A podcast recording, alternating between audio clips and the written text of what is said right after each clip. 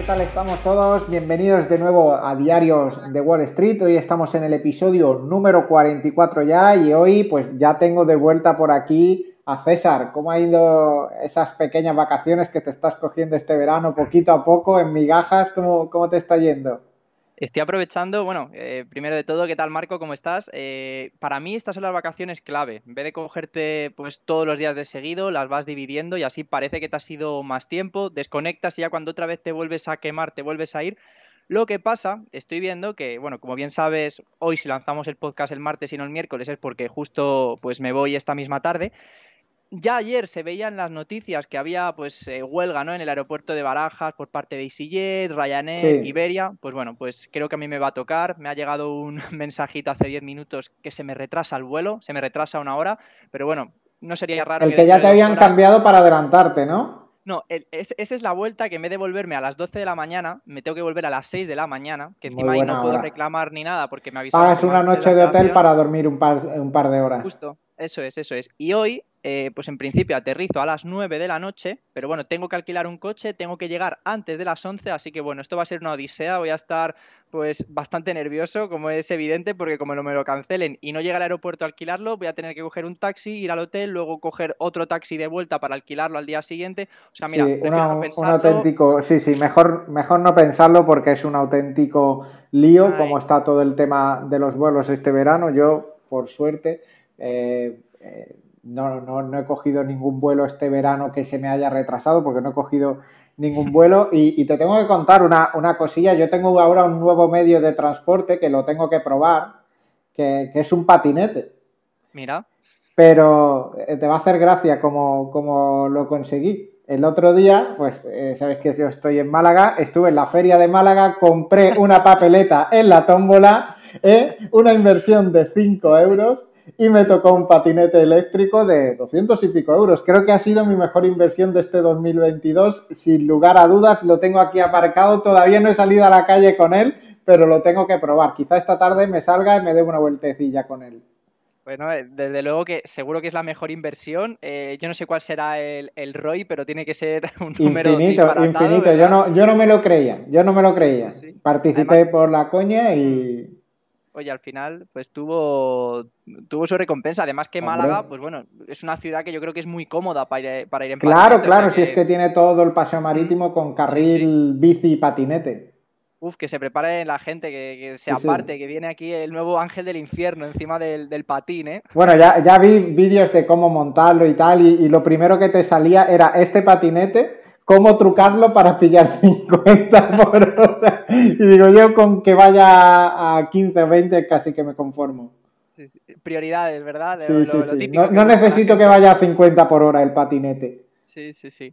En fin, bueno, hablabas de las mejores inversiones, Marco. Eh, sin duda alguna, eh, lo que sucedió el viernes pasado, que yo creo que se puede categorizar, es el nuevo Black Friday. No estamos hablando, ¿verdad?, del Black Friday donde la gente va a comprar, sino de esa reunión que tuvieron, pues bueno, en, Jackson Hole, pues bueno, es una reunión donde van eh, em, los empresarios más eh, importantes del mundo, van los presidentes de, pues de distintos eh, bancos, va por supuesto el presidente de la Reserva Federal, y que bueno, pues Jerome Powell mucha gente ya pensábamos, ¿no? Que con esa inflación que parecía que había tocado pico, bueno, que luego también tenemos que ver a ver en qué, en qué queda todo, ¿no? Del, mes pasado, pues se supone que iba a dar un discurso un poquito más tranquilo, quizá pues indicando que no iba a hacer una subida de tipos ni mucho menos tan agresiva como las que está haciendo hasta ahora. Y bueno, eh, lo viste seguramente la bolsa, fue una auténtica catástrofe. Tampoco dijo nada, que, a mí desde luego que no me sorprendió nada de lo que dice. No, sé si tú, Marco, tuviste la oportunidad de ver. Sí, no, pero al final hemos pasado un escenario en el que prácticamente ya se veía que la subida de tipos iba a, iba a ser de medio punto y ahora las probabilidades se decantan más por ese 0,75. Así que vamos a ver, esta semana que viene tenemos, como siempre, la primera semana de mes, el informe de empleo de Estados Unidos, a ver cómo sale ese informe de empleo, pero viendo los últimos que han ido saliendo han sido bastante buenos, la verdad, no, no se nota esa desaceleración en cuanto al empleo en la economía americana y lo más importante es cuando salga ese dato de inflación, el ver si con estos tipos de interés que tenemos ahora mismo son capaces de haber frenado esa inflación o no. Exacto, sí, lo que tú dices, vamos a esperar a ver los nuevos datos. Creo que también hay informe importante acerca de vivienda, que bueno, que pues también es un gran indicador de cómo está la economía. Y bueno, releyendo, ¿no? Eh, yo eh, mientras estaba trabajando me tenía de fondo, ¿no? Lo que iba comentando eh, Jerome Powell, ¿no? Tengo aquí las mejores declaraciones, déjame que te las lea, que están entrecomilladas, que las tengo por aquí para, bueno, para, para, ver exactamente si mm, lo que dijo, pues bueno, fue tan catastrófico, hizo que los mercados, es que, bueno, los principales índices cayeron entre un 3 y un 4%, seguro que lo, que lo viste, ¿no? Mira, tengo por aquí lo, que dijo. Restaurar la estabilidad de los precios llevará algún tiempo y es probable que requiera un periodo sostenido de crecimiento por debajo de la tendencia y condiciones más suaves en el mercado laboral, que es una parte un poco camuflada de decir, eh, mm, si os tengo que llevar a la recesión con tal de no tener una inflación disparada, lo voy a hacer. Luego sí que esta frase quizá fue la que, la que yo creo que entró más a machete, ¿no? Con el de traerá algo de dolor para los hogares y las empresas. Pues bueno, ahora estamos a mitad de camino, pues claro, dando, dando a entender que evidentemente que estas subidas que sí, que han estado bien, que posiblemente hayamos tocado techo, ¿no? Con, eh, con respecto a la inflación, porque creo que también hay, un, hay algo muy interesante o algo que yo creo que tenemos que entrar a valorar, Marco, que es que la inflación en Estados Unidos no tiene nada que ver con la inflación europea. O sea, no tiene nada que ver, me refiero a las causas, porque en Estados Unidos, pues bueno, ha sido pues por esa economía no extremadamente recalentada, esos estímulos fiscales y monetarios y unos tipos de interés que han sido un chiste. Aquí en Europa la situación es muchísimo más complicada. Estamos viendo cómo dependemos de un modo que posiblemente hace un año no nos dábamos cuenta, ¿no? De parte de Rusia, de sus materias primas, de ese gas y demás. Y yo creo que Estados Unidos lo tiene mucho más sencillo y más, pues bueno, veremos el informe. Sí, aún así, aún así, la economía americana, tanto Estados Unidos como Canadá, creo que tienen sus propios problemas bastante graves también. Anoche leía una, noticia que hablaba y me pareció ya gravísimo, ¿no? Da, da un poco hasta de pena eh, de la situación del mercado de la vivienda, del alquiler en Canadá. Y, lo que decía básicamente es que en Toronto, ahora mismo, el, en torno a un tercio de los eh, albergues para, para gente sin techo están ocupados por estudiantes. Estudiantes que no tienen para pagarse una habitación y que hace en 2019 esa tasa era del 25% de estudiantes, de, pero de mm. instituto y de, y de universidad, que, están viviendo en albergues y que ya ha alcanzado un tercio. Y venía el coste que tiene más o menos de media en Toronto y Vancouver alquilar una habitación eh, compartida, ¿no? En un piso compartido y el precio medio, no sé en cuánto estarán los sueldos allí, ¿eh? No sé cuál es el salario medio de, de Canadá, pero el precio de una habitación estaba en 2.200 dólares al mes. Es una auténtica barbaridad ese precio. Eh, eh, decían que eran dos de las ciudades más complicadas de toda América para, vivir, pero llegar al punto de que un estudiante se tenga que ir a vivir a un albergue para poder estudiar, es que yo no sé de qué manera estudias en un, en un albergue para gente sin techo, ¿no? Donde, donde tienes tus libros, donde estudias, te tienes que ir a la biblioteca, entiendo, y demás, pero creo que es bastante complicado para ser un país desarrollado, ¿no? Al fin y al cabo, si mm. estás en un país eh, desarrollado, cómo eh, las condiciones de vida hacen que un estudiante de universidad tenga que vivir en un albergue, ¿no? Sí, sí, no, coincido, coincido plenamente contigo. es cierto, ¿no? Que hay países que están mejor, otros evidentemente que están peor, eh, yo creo que una cosa tampoco quita, quita la otra y ¿no? Eh, un poco también ligando ¿no? datos, ¿no? Comentabas el precio de la vivienda. Yo, el, uno de los informes que vi hace poco que sí que me pareció súper llamativo fue el PMI manufacturero de Alemania, que se supone que tiene que ser el, motor ¿no? con la industria, y es que los números es que daban pena. Es que, bueno, e, es que, es que el otro día leía un tuit de, mm. no me acuerdo de quién era, era alguien, eh, un analista de energía, ¿no? que, comentaba, ¿no? A, ver, al final esto tiene el valor que tiene, ¿no? Eh, que no mm. es un estudio de mercado ni un estudio de, una gran firma ni nada, pero creo que es una situación a la que, es real, ¿no? En la que en el tuit comentaba que en su relación con productores industriales alemanes, ¿no? Que él se, se dedicaba al, al trading de materias primas, pues que le comentaban estos productores alemanes que ya habían dejado de hacer cobertura del precio del gas y de la energía porque ya no les era rentable de ninguna manera, que si el precio seguía subiendo lo que iban a hacer era cerrar la fábrica, que directamente pasaban de hacer coberturas, si es rentable vamos a producir y si no es rentable vamos a parar. Y yo creo que es una situación que nos vamos a encontrar ahora en septiembre, octubre, cuando empiece a haber más demanda de gas y de... porque eh, hay que tener en cuenta que en estos meses estamos en mínimos de demanda de gas que estos meses de verano serían los que se deberían haber aprovechado para rellenar de nuevo esos stocks de gasolina, de heating oil, de gas y demás. Pero lo que ha pasado este verano es todo lo contrario y los stocks han seguido bajando o se han mantenido prácticamente plano. Así que nos espera un invierno que ya lo hemos visto como el heating oil se ha disparado, como el gas mm. eh, está disparado y todavía no hemos entrado en el invierno. Sí, no, la situación, la verdad que es muy poco halagüeña. Muy alentadora, ¿no es? No, no, ni mucho menos. Leía también unas declaraciones del consejero delegado de Shell, la empresa petrolera, bueno, ahora inglesa, ¿no? Que se, ha mudado hace relativamente poco de, Países Bajos a, a, Reino Unido, que comentaba que, bueno, que para ellos la crisis, que va a durar años, que ni mucho menos esto iba a ser algo que se iba a poder solucionar este año, evidentemente que no, pero el que viene tampoco, que, en fin, que es, que es una situación que va a ir bastante a la larga, que nos preparemos. Y, bueno, de hecho, en uno de los últimos podcasts también comentábamos, ¿no? En, Reino Unido, que va a ser uno de los países quizá que junto con Alemania, pues más le pueda afectar pues esta subida de, precios en las materias primas, que ellos ya daban por hecho una recesión en 2023, o sea, ellos ya no la, vamos, lo tienen como algo completamente normal y ahora pues es un, ver un poco a ver cómo podemos paliar o cómo podemos hacer que recesión pues no sea tan dura o no nos afecte tanto. De hecho, no hay más que ver en los informativos, estamos viendo, pues, por ejemplo, esta mañana, ¿no? Decían que eh, el primer ministro alemán se quiere reunir con el primer ministro, bueno, con Pedro Sánchez aquí en España para ver posibles vías para poder conectar esos gasoductos desde España que puedan, eh, que puedan eh, dar ese gas pues, al resto de, Europa. Veíamos también como Francia no quiere que pase por su terreno, Italia está abierto a hacerlo, mientras tanto Francia e Italia están llegando a acuerdos con Argelia. O sea, estamos viendo aquí un, tablero... Eh, sí, sí, es, pues, que, es... que lo gracioso es que ha pasado el verano y ningún país ha hecho los deberes. Y España quizás era el que menos deberes tenía que hacer de todo, ¿no? El que menos le habían quedado para septiembre por lo que había hecho previamente, ¿no? O por su situación en la que no dependía tanto del gas ruso.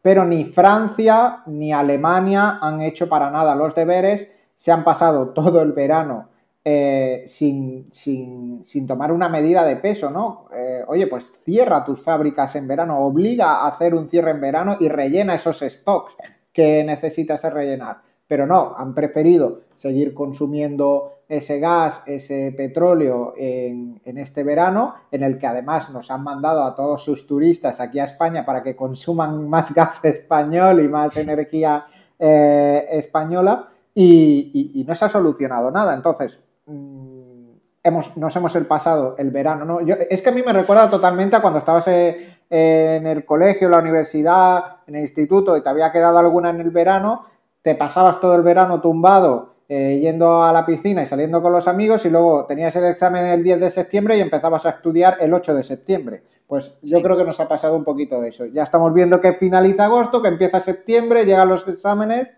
y nadie va a probar.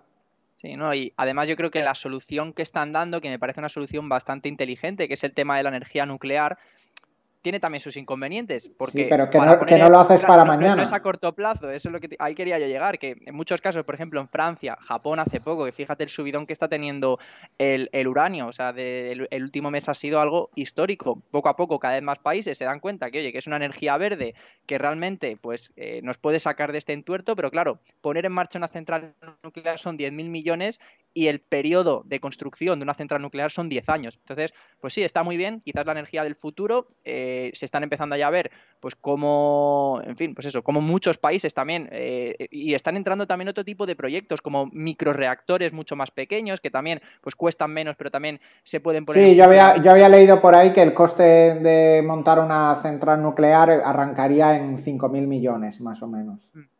Yo, lo que, lo que, bueno, que esto ya... Eh, pues Hombre, también, habrá subido con la inflación. Sí, no, y, también el tipo de, central, porque hay centrales, no sé, serán de ciclo combinado, de ciclo, no sé, ahí ya la verdad que, me pierdo un poco, ¿no? Pero también, eh, pues por ejemplo, hay una empresa que se llama, déjame que, la, que, te diga cómo se llama, porque me parece muy interesante, la tengo ahí en la watchlist, la verdad que no, no, no me he metido tampoco a, pues ahora mismo en verano, la verdad que, que estoy a otras cosas, eh, la tengo por aquí el nombre. Se llama mm, mm, mm, SMR es el ticker, se llama New Scale Power Corporation y se dedica precisamente a eso, como mini reactores que son sencillos de, sencillos de, digamos, no sé si de construir, sobre todo de transportar, se pueden poner en poblaciones pequeñas que no necesita, pues, digamos, imagínate para una central nuclear, pues todo lo que se necesita, un entorno que sea, eh, pues, muy dedicado a esa propia central, ¿no? Pero que esto como que te da muchísimas más facilidades, es una empresa que lleva cotizando bastante poco tiempo y, joder, cada vez que me meto, eh, subidas del 8, del 9%, es cierto que también había días que, ha caído bastante, pero mira, desde que comenzó a cotizar hace seis meses ha subido un 47,51%. Así que bueno, por echarle un vistazo que no solo nada, no, no, está, está bastante bien la subida. y que, en fin, que se están desarrollando otros proyectos de I+.D. que, que pueden ser interesantes también a, corto plazo. Si tardan menos en construirse y también te sirve para poder generar esa, esa potencia ¿no? que se necesita de energética en los países, pues oye, bienvenido sea, ¿no? Hombre, totalmente, totalmente. A ver, a ver qué, soluciones nos plantean ahora. Yo creo que la única solución que se va a plantear aquí es que haya cortes a determinadas horas de, energía, que haya cierres de fábricas y demás, y creo que es la única solución que nos van a plantear. Y, al final te queda la frustración, ¿no? Dices, si esto es lo más inteligente que han conseguido eh, esta gente con... Porque la guerra empezó en febrero, ¿eh? No, no empezó antes de ayer. Si esto es lo más inteligente, lo más inteligente que han eh, conseguidas, cierra el grifo. Eh, no enciendas la luz. Eso es lo. Bueno, pues ya está. Pues eso haremos.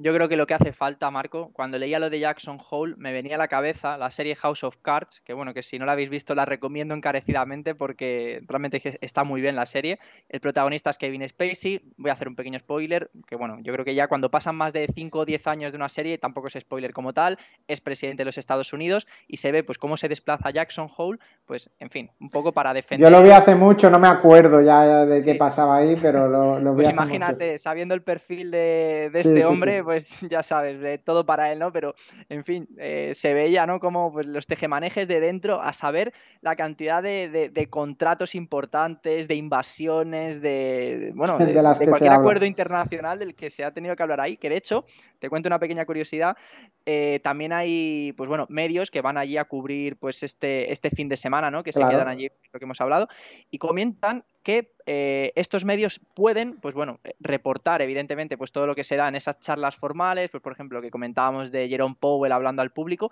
pero está terminante, terminantemente prohibido todo lo que puedan escuchar en cenas, en pasillos, en habitaciones, eso no pueden hacer eco de nada porque no les van a volver a invitar y les puede caer una sanción al parecer, en fin, de estas de, de o sea que, en fin, esto es como, como los círculos mafiosos, ¿no? las sí, es que al final, al final se mueve así. Mira, César, justo mientras estábamos hablando me, llega, me ha llegado un push de Bloomberg y pone el plan de emergencia de energía de Europa eh, puede tardar eh, semanas en, conseguirse, ¿no? Eh, aquí hay algunas opciones y algunos de los retos que, que van a suceder, ¿no? Y, es eso, ¿no? Al final hemos llegado a septiembre, han estado todos tomándose sus buenas vacaciones en agosto y en septiembre han dicho, bueno, chavales, ¿qué, hay que hacer? ¿Qué, hay por aquí? ¿Hay algún problema? ¿Hay una guerra o algo? No, ah, sí, mira, pues que cierren el grifo. Y, y esa es la solución que nos van a dar dentro de varias semanas, ¿no? Ya, ya lo veremos, hagan sus, hagan sus apuestas vamos, coincido, coincido completamente. Pero bueno, en definitiva, y por, por cerrar este asunto de, Jackson Hole, yo desde mi punto de vista creo que esas declaraciones tampoco, a mí por lo menos no me pillaron con la, con la guardia baja. Sí que también vi que, por ejemplo, citó a, Paul Volcker, ¿no? que es conocido por haber subido los tipos de interés por encima del 20%, igual a alguno le pudo mm. explotar la cabeza, pero en definitiva, tampoco aportó nada nuevo. Es evidente que la inflación, pues bueno, está todavía lejos de ser atajada, hay que seguir tomando medidas, pues bueno, que son, que son drásticas, pero yo creo que también lo que se busca con este tipo de, de, pues de charlas ¿no? y de, o de interacciones es meter precisamente el miedo a la gente para que se apriete el cinturón, deje de consumir, no meta gasolina al coche, no compre productos que a lo mejor no necesita y en fin, eso también es un gran espaldarazo de cara a esa subida de tipos a la hora de, bajar esa inflación, ¿no? Si consumes menos, si baja la, si desincentivas la demanda, pues es evidente que los precios no van a repuntar. y, puede que, bajen, pero Arabia Saudí, por ejemplo, y la OPEP en cuestión no están por la labor de que esos precios de la energía bajen. De hecho, en relación al acuerdo, al nuevo acuerdo nuclear, y hilando con esto, al nuevo acuerdo nuclear con Irán, ¿no? que pondría de nuevo barriles de petróleo eh, iraníes en el mercado, la OPEP ya ha sido muy clara y es que si se produce ese acuerdo nuclear e Irán vuelve a bombear eh, petróleo para, el mercado mundial, pues ellos lo que harán directamente es recortar producción. Van a recortar producción para mantener esos precios altos que, oye, con un petróleo por encima de 100 dólares, ellos están a gustísimo. Les da para hacer mundiales, le da para hacer todo lo que haga falta. Sí, sí, sí. Lo bien que se llevan ¿eh? los países de la, de la OPEP. Arabia Saudí y Irán van de la mano a todas partes. Es una cosa bárbara, pero bueno. Pues eh, quería comentarte también, Marco, vamos a dejar ya el tema de Jackson Hole aparcado, pero vamos a seguir hablando de inflación. Precisamente esta mañana se conocía pues, el dato de, IPC de España para agosto y se ha apreciado un descenso eh, del 10,8% de julio al 10,4% actual, que bueno, sigue siendo un número dolorosamente elevado. Dolorosamente eh, alto, sí, sí. Pero claro, es que en julio los datos eran los mayores en los últimos 38 años, entonces, bueno, cosas importantes, no se ha incrementado. Vamos a quedarnos ya con esa parte positiva, aunque sea poco a poco, pues bueno, vamos a quedarnos con, esa buena noticia.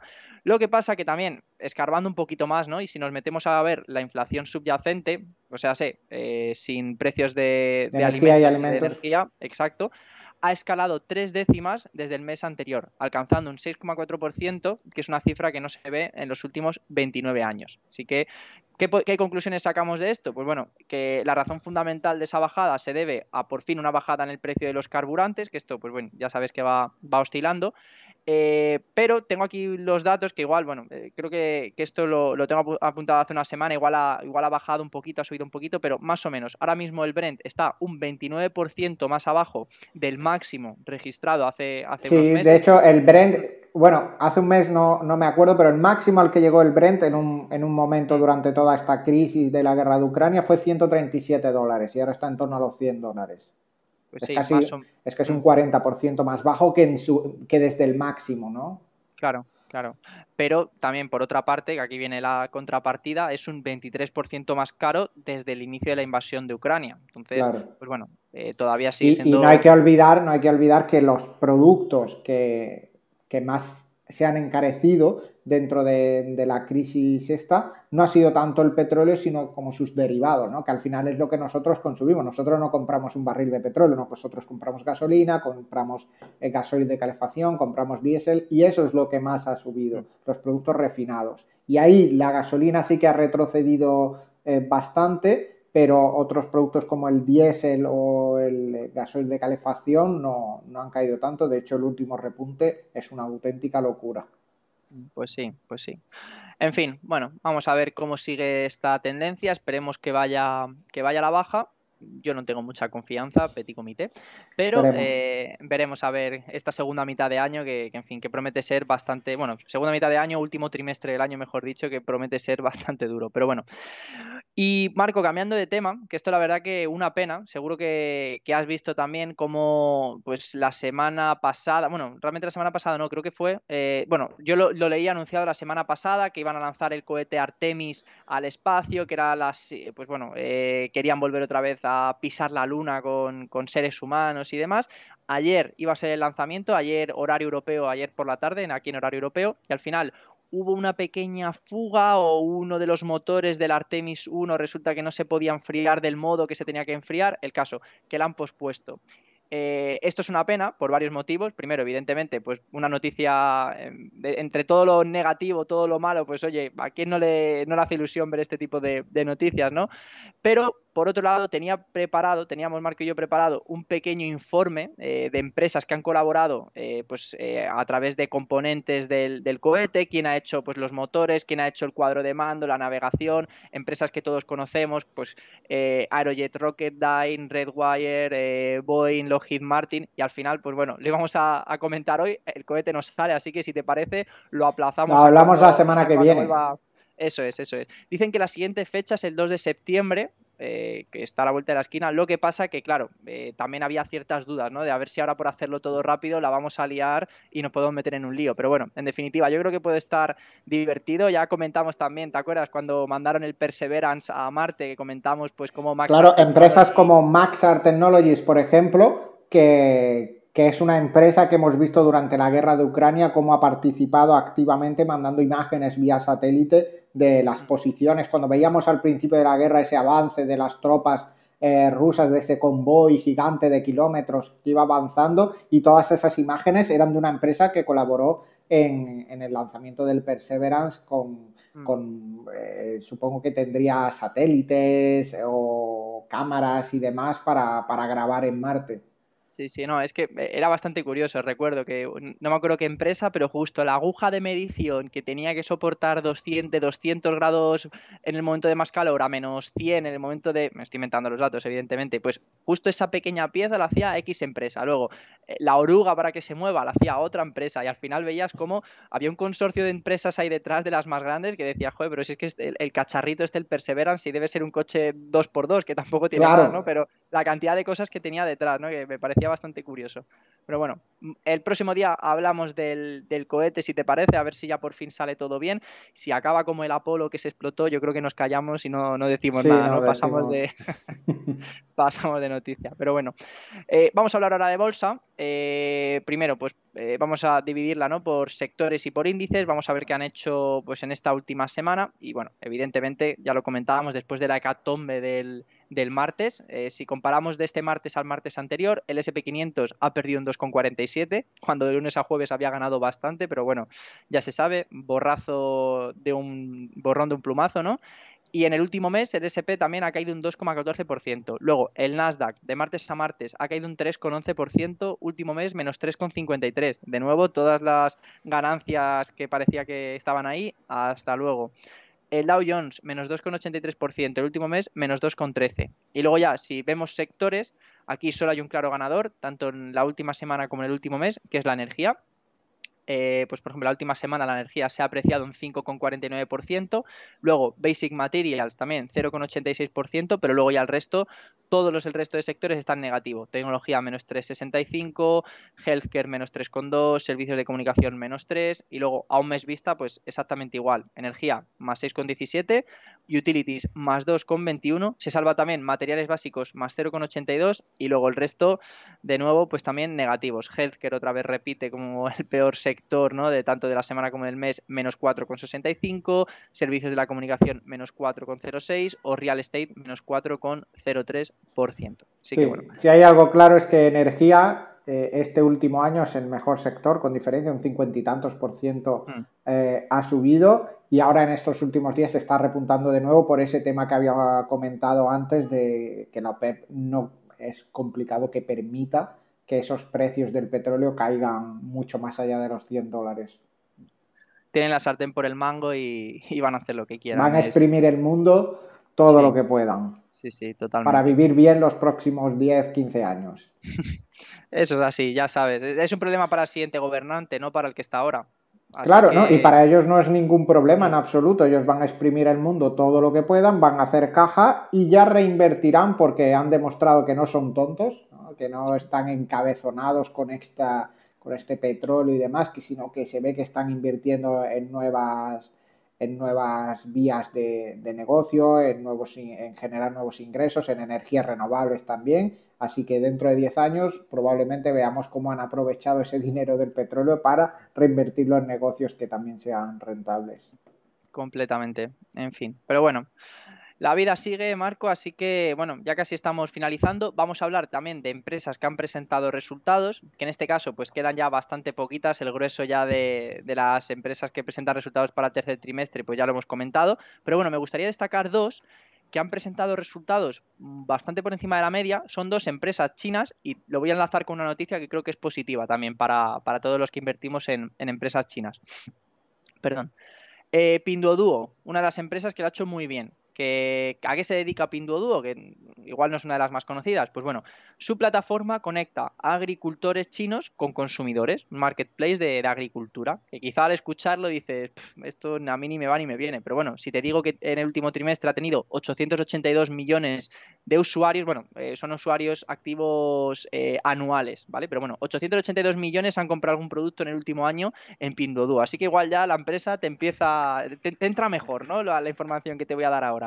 Pues fíjate, en ingresos se ha marcado un más 36% year over year, beneficio más 268% year over year y encima, eh, según el último guidance que, que, lanzaban, pues bueno, tienen planes de entrar en el mercado estadounidense próximamente. Así que en fin, una empresa que, ha sido muy castigada por todo el tema de, lo que ha sucedido con, China, que luego lo comentamos si te parece, eh, pero que, oye, que ahí están, eh, ahí están esos números, ¿no? Así que, en fin, aunque sea para tenerla un poco en el radar, pues yo creo que nos sirve. Y en segunda posición, o en segunda, otra empresa, ¿no? Que ha presentado también resultados que queremos comentar, se trata de BYD, que es considerada la Tesla china, además es una empresa respaldada por Warren Buffett, que ha presentado unos números, si ya en el anterior trimestre los comentamos, muy buenos, en este caso han sido todavía mejores. Las ventas de vehículos eh, han sido de un más 256 en comparación con el mismo trimestre del año pasado y un más 24% en comparación con el anterior trimestre, con el, con el segundo trimestre.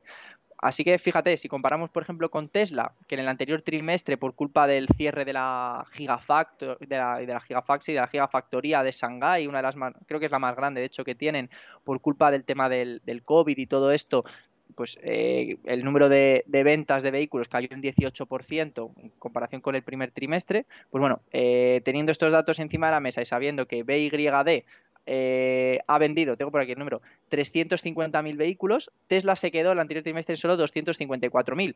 Aquí hay que tener en cuenta una cosa, que BYD también hace vehículos híbridos enchufales, de pila de combustible eh, de hidrógeno, coches eléctricos, o sea, es un mix y Tesla solo hace vehículos eléctricos, pero en definitiva, BYD ha vendido más coches que Tesla, podría ser el, titular. Bueno, y hay, que... ver, eh, bueno, Tesla hace poco abrió su gran eh, factoría en Alemania. Vamos a ver qué tal se le prepara el invierno a Tesla con, esos posibles cierres de fábricas en Alemania. Veo a Elon Musk diciendo que aquí no ponen la calefacción, que se pongan dos, abrigos y... Pues es que, es que al, final, al final la decisión buena era irse, irse a España. Eh, estaba, se barajaba España como posibilidad para, para eh, poner la factoría de coches en mm. Europa. Al final se decidió Alemania, pues ala, ahí tienes Alemania. Pues fíjate la fábrica, al final no sé, porque ya sí que no la tengo muy en el radar, pero la fábrica de Nissan de Barcelona, el complejo ese tan gigante que tenían, ha estado vacío, que no han querido realmente utilizarlo, pues bueno, eh, que, podría ser una buena opción. Aunque también te digo, Marco, que por otro lado, ves el número de cargadores eléctricos que hay en España, la poca acepción que todavía tiene y demás, igual también, pues yo sí Tesla, aunque no tiene que ver, que tú puedes hacer los, vehículos aquí para luego importarlos a los países nórdicos y ya está, que es donde más lo pueden utilizar, ¿no? Pero igual al llegar aquí y ver el Secarral, ¿eh? se metió por Ciudad Real y lo más y dijo, puf, si es que aquí cómo voy a cargar yo estos, coches, mejor me voy a otro lado, ¿no? Que están más, más preparados, pero bueno. Puede ser, puede ser, totalmente en definitiva, que lo que tú dices, que también habría que ver las exenciones fiscales que pueden tener a lo mejor allí en Alemania o, no sé. Yo creo que tiene que ir por ahí lo que, lo que haya negociado con el gobierno de turno para poder llevarse la fábrica a ese sitio, porque al final es una mega fábrica que va a traer mm. muchísimo dinero al país y algo tendrán que haber negociado para elegir un país por encima de otro. Mm, sí, me suena también, por ejemplo, que aquí ofrecimos, me parece que la, nueva fábrica de Intel, que bueno, va a abrir una fábrica en Estados Unidos, lo comentamos en el anterior podcast, uno de los últimos, la ley Chips, mm. esta que creo que, que iban a gastarse el gobierno americano 40.000 millones de dólares pues para dotar de, de I+.D. Y, y, para atraer, atraer talento de fuera, nuevas fábricas y demás.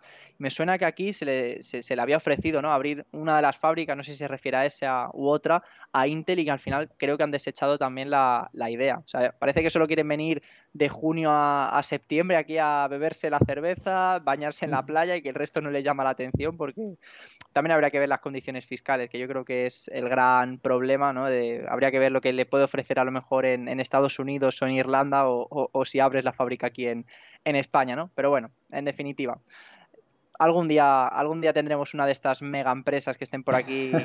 ¿eh? A ver si en cinco años esto se vuelve un paraíso fiscal, con suerte, aunque no, no lo veo yo muy. No, lo dudo mucho. No tiene pinta, ¿verdad? se van antes a Estonia. No lo, no lo creo. Por eso, por eso. Pero bueno.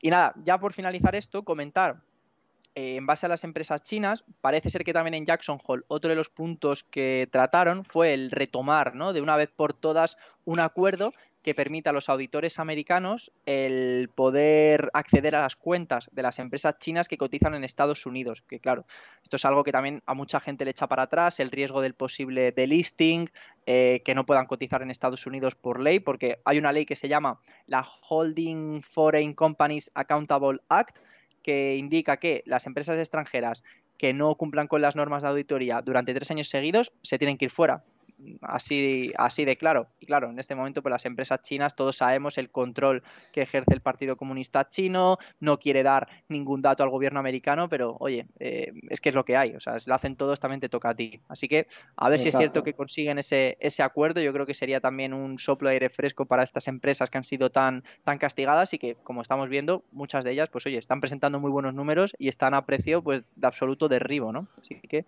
veremos a ver qué, qué sucede. Vamos a ver que a mí me hace falta que, se peguen un rebote porque vaya año que llevamos, ¿no? Con muchas de ellas, como por ejemplo Alibaba, eh, lleva un mm. año nefasto y necesita ya en algún momento remontar de alguna manera. Totalmente, totalmente. Pero bueno, veremos a ver qué, sucede, Marco. Y por último ya vamos a entrar en el apartado de criptomonedas, que bueno, tampoco hay que comentar. Bueno, quiero, quiero, quiero preguntarte una cosa. Primero vamos a ver la situación global de las criptos, que bueno, desde el viernes pasado, después del mazazo, perdón, eh, por culpa de, pues bueno, de este, de este macroevento que hemos, que hemos estado hablando en, Jackson Hole, pues bueno, han borrado también las ganancias de, los últimos días. Bitcoin en el último mes ha caído un 13%, en la última semana un 4,56%. Eh, Ethereum, pues en el último mes ha caído un 7%. Es que bueno, podría detenerme en todas pero todas han caído entre un 5 y un. En la, semana, en torno al 5% y, en torno a un mes hasta un 20%. Pero bueno, lo que quiero llegar aquí al, al, quid, Marco, quiero llegar a. bueno, ya al, último punto. Y es que aquí en, en, España, bueno, seguro que lo has visto, este macroevento. Sí, el Metaverse, Metaverse Day. Sí, sí, yo te quiero preguntar eh, tu opinión, porque yo tengo una muy clara y la voy a, y la voy a compartir ahora. A ver, mi opinión es que el eventos de este tipo pueden llegar a estar bien, pero yo no lo haría de la manera en la que están intentando montar esta clase de eventos, porque al final sí que es verdad que han intentado meter a gente profesional, como al final Daniela Calle, Juan Ramón Rayo, Pablo Gil y demás, pero lo que he visto de la gente, de opiniones de la gente, que, lo he visto por TikTok, ¿no? TikTokers que han, estado en este evento y comentan su experiencia, es que esa parte estuvo muy bien, que en inicio era una parte formativa que estaba muy bien, eh, porque estos tres profesionales dijeron cosas interesantes, pero que el resto del evento se quedó un poco chof y era más un espectáculo que, que otra cosa y no había, no era muy interesante, ¿no? Al final ellos lo vendieron como un evento formativo y la formación fue bastante, bastante poca. Creo que han perdido una oportunidad de oro, ¿no? Porque si te gastas lo que he leído por ahí, que se han gastado unos 3 millones de euros, supongo que los patrocinadores habrán puesto mucho, mucho dinero para hacer ese evento. Si te gastas 3 millones de euros y la parte formativa total de un evento no supera la, la hora, son unos 40, 45 minutos, pues creo que se te queda un evento bastante flojo. Entonces, eh, yo creo que nunca haría un evento, teniendo esta capacidad, nunca haría eh, un evento así y creo que ayuda a que la CNMV, por ejemplo, se posicione en contra de estos eventos porque sigue pareciendo ¿no? un chiringuito, ¿no? Tienes que conseguir que eso no parezca un chiringuito, que sea una cosa seria, que se fomente la formación y con este tipo de eventos en los que regalas bitcoins, en los que haces sorteos de cosas y demás, pues lo que fomentas es eso, que al final parezca un chiringuito que lo que quieres es captar gente para hacer una venta de marketing multinivel. Y creo que tiene que parecer todo lo contrario y ser todo lo contrario a eso, no, no solo parecerlo, sino serlo. La verdad que te diría que retweet a todo lo que has dicho, porque creo que has dado un poco en, el, en, el, en la diana, ¿no? Yo desde mi punto de vista, sin entrar ya a valorar el tema de las ponencias, ¿no? Pero claro, eh, más o menos yo lo que estuve viendo, o los highlights, ¿no? Que siempre llama la atención quizá lo que es más estrambótico. Pues bueno, yo cuando vi al pequeño Nicolás y sus amigos tumbados en un sofá bebiendo copas como si estuviesen en un reservado de Marbella. Claro, eso es, eso es lo que me refiero.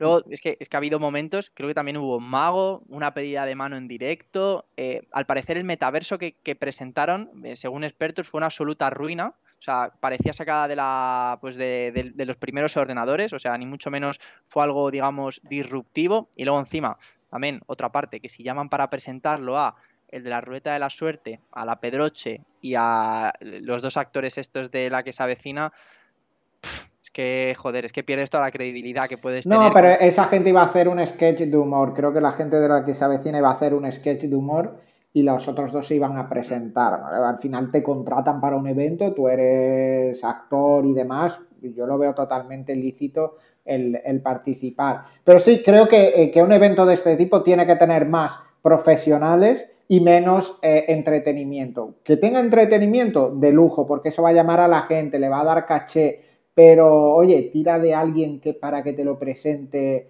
eh, que sea una profesional de algún programa de finanzas, ¿no? No sé, Susana Criado, por ejemplo, tira de ella, no sé si se lo habrán ofrecido, no creo, no creo porque iban más por el rollo eh, famoseo. Y demás, no sé quién lo presentó, no conocía a la, a la mujer que estuvo presentando al final, no sé quién, no sé quién era, porque no le pongo cara, igual si veo el nombre, pues ah, sí, esta, pues no sé quién fue al final quien presentó, pero sí, es lo que dice César.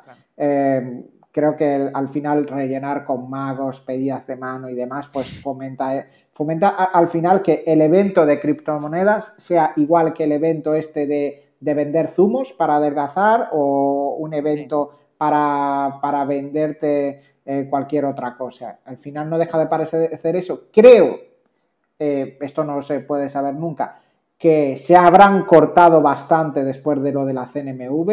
Por lo que he leído por ahí, el Mani Tawani este, que no conozco mucho de él, eh, tiene un token también, que se habla de que su intención también con el evento era pumpear, eh, levantar el precio de ese token y que la gente lo comprara. Creo que no ha salido nada de eso en, todo el evento, pero yo, eso que dices, yo creo que se han cortado bastante en el tema ventas y demás me parece incluso que, han decidido devolver el precio a, o sea, el precio, el, sí, el, coste de la entrada. bueno, era gratuita, ¿no? ¿No era gratuita? No, no, no, cuarenta y pico, yo por ahí he leído cuarenta y pico, déjame que lo miren, es que justo lo he visto en Twitter cuando estaba viendo la noticia, eh, Mundo Cripto, devolución entradas. A ver qué sale aquí rápidamente. Mira, Mundo Cristo devolverá los 49,35 euros. Espera que me ha saltado la noticia a la mitad.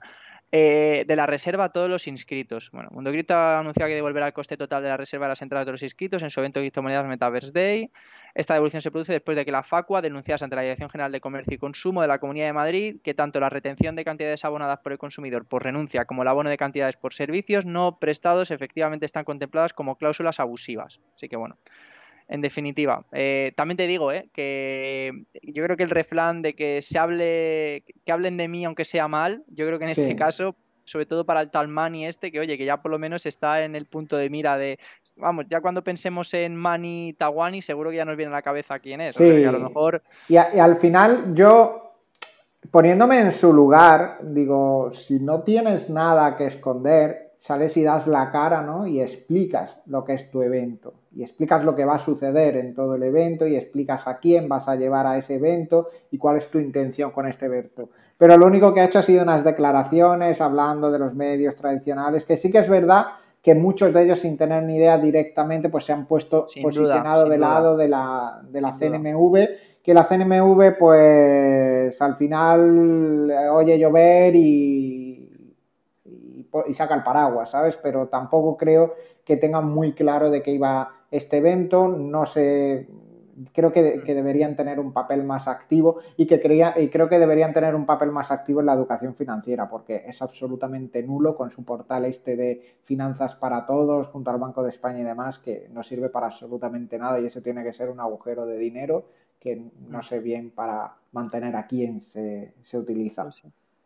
Pues creo que me lo has dejado a huevo, Marco, para cerrar, no sin antes decir que si de verdad queréis cursos de gente profesional que sabe de esto, meteos en los cursos de ligadebolsa.com, en el apartado academia, tenemos cursos tanto nuestros como cursos también de, terceras partes, por ejemplo del IEB, de IEBS, de las mejores escuelas de, de negocio y que, que, bueno, que ahí pues realmente no son cursos de vender humo, sino que son cursos que tienen un contenido educativo. Ahí no hacemos trucos de magia.